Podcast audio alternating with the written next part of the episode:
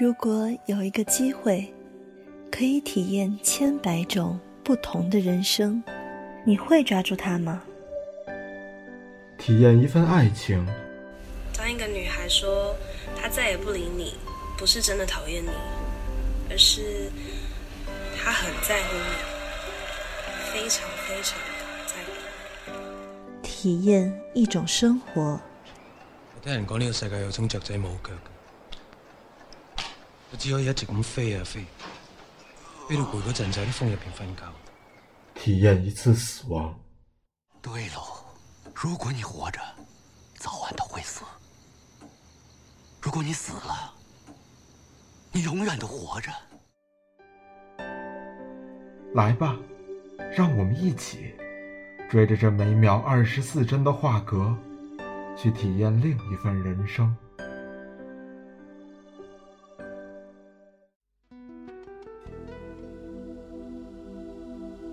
亲爱的听众朋友们，你们好，欢迎收听本期《追影者》，我是主播柯岩，我是主播吴日新。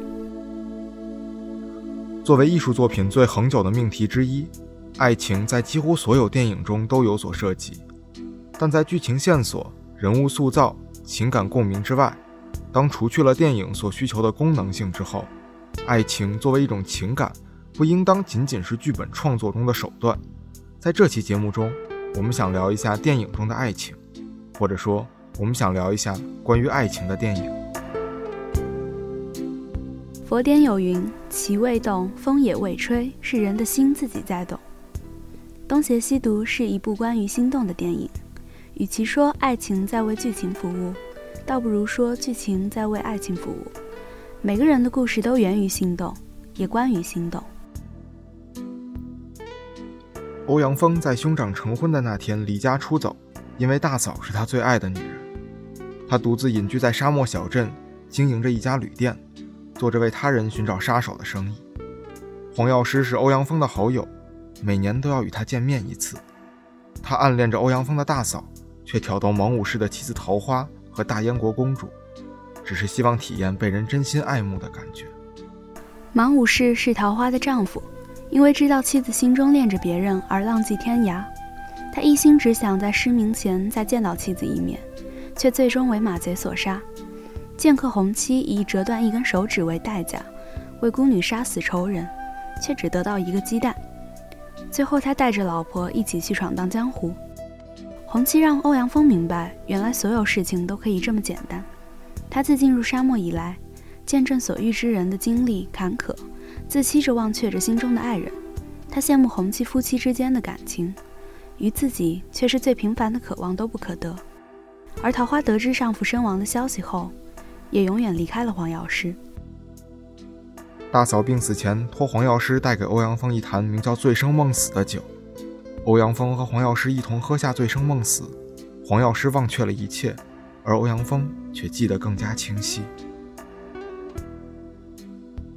东邪西毒以人物的先后出场为脉络，直叙、插叙不断转换，时间显得凌乱破碎。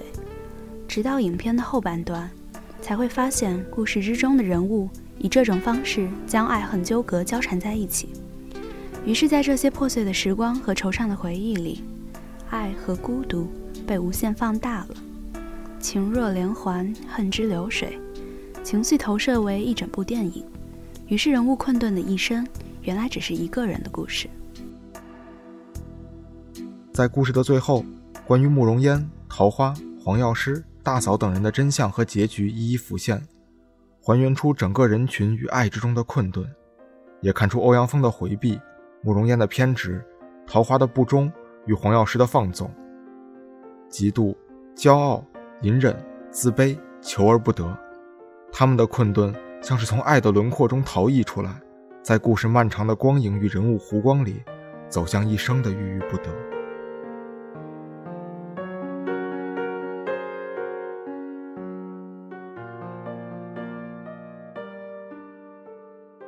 王家卫说，他发现记忆经过时间之后，留下来都是越来越多的美好。他想要讲述这样的故事，但《东邪西毒》却是令人悲伤的。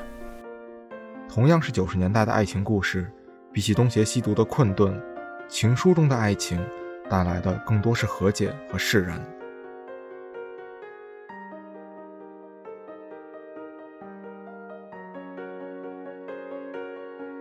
日本神户某个飘雪的冬日，渡边博子在前未婚夫藤井树的三周年忌日上仍然无法释怀。他在未婚夫的中学同学录里发现藤井树在小樽市读书时的地址时，依循着寄发了一封原本是以为发往天国的情书。不久，渡边博子竟收到署名为藤井树的回信。经过进一步了解，他知晓此藤井树是一个和他年纪相仿的女孩。而且还是男友藤井树少年时代的同班同学，他们二人展开了书信往来。藤井树与博子有着一样的面容，二人从未相见，仿佛是平行时空的两个世界，只通过一封封关于回阿树的信连接在一起。因为拥有同样的名字，少女藤井树和少年阿树常常被同学凑成一对儿当做玩笑。阿树隐秘地喜欢着藤井树，他在窗台偷偷凝望她的脸。他在骑车时恶作剧地把袋子扣在他头上，他向因父亲去世而请假的他送还书本，他偷偷在借书卡的后面画了他的头像。他会借很多书，就是为了在每张借书卡上都写上自己的，也是他的名字。藤井树同样对阿树怀着特别的感情，他和他没有很多交集，但他却在阿树给他送书的时候露出笑容。他长大后还是在图书馆工作。他同样在记忆深处留存着他每一件事的回忆。经由通信，两位女子曾经的情感与记忆逐渐复苏。藤井树的爱情消失于他无法解脱的父亲的死亡，阿树因他父亲的逝世无法表达对他的感情，而直到多年之后，他仍然因为父亲曾抢救无效，严重感冒却不愿去医院看病，而渡边博子始终难以释怀未婚夫的死亡。在三周年的祭礼后，泣不成声。当博子最终来到雪山，对着远方大喊：“你好吗？我很好。”这是他对阿树的情书。他最终接受了他的死亡，并接受了死亡也不会遗忘的爱。而阿树那些在借书栏写下的名字，最后亲手给藤井树的《追忆似水年华》借书卡后，他的画像，也是阿树的情书。藤井树也最。终与父亲的死亡和解，释放自逝去之后压抑着的曾经对阿树的一段柔情。情书并非仅仅用以传达秘而不宣的感情，他更是在无可逾越的距离下所做的关于爱的告白。他在传达情感之外，也在表述自我，接受爱的存在，或者说曾经存在，其实也是在与挣扎于生死对立的自我的和解。死并非生的对立面。而是作为生的一部分永存着。他们的自我之中，爱欲似乎与死亡密不可分地画上了一道连线。当这种告白最终完成，他们也真正释然，从而走向另一个自我。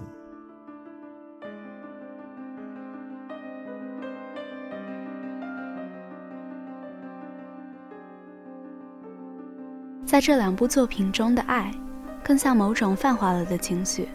这种情绪透过爱的表面发散开来，通向其所在探索的某个终极主题。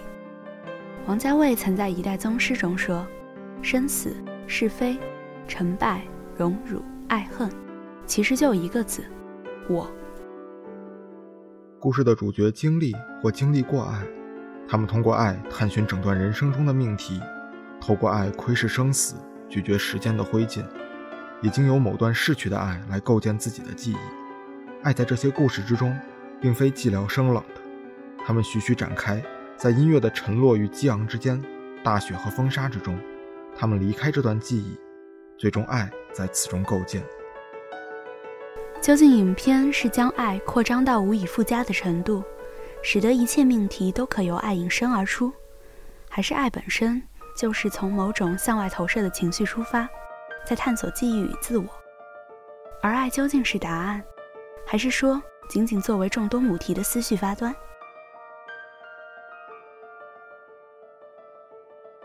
就像欧阳锋手中的那坛醉生梦死，它仅仅是大嫂玩的一个小游戏，却经由一众人的悲剧承载了他们的集体记忆，预示他们的挣扎与无奈，苦难与洒脱。作为命运而非仅仅情感角度的解读。他们经由这坛酒，也经由爱，或许以遗忘，又或许以铭记完成自我。也像那封跨越时空的情书，它作为年少真挚浅薄情感的载体之一，却经由博子和藤井树的通信，填补了两人某段已然缺失或忘却的回忆。他们分别与无可避免的无奈、死亡和解，也完成了死与生之间的沟通。情书并非一封具体的书信，而他们经由爱，认识到与生一样永存的死亡。他们不作为对立面的永存着。而如果要对之前的问题做一个答复，爱在这两部作品中被探讨着，也经由电影的发展、人物的交互、场景的迁移发展着。爱并非本身被预设着存在，他们正是在此中寻找着爱，就像酿酒或写书。于是，经由爱探讨情绪，探讨一些更广阔的主题，爱也因此被成就着。爱因泛化而广阔，也因此更归于自我，而爱本就发端于此。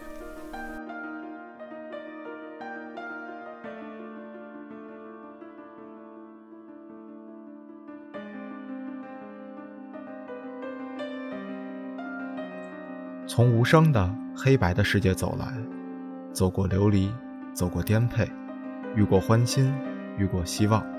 我愿等在这路口，为邂逅更多如戏人生。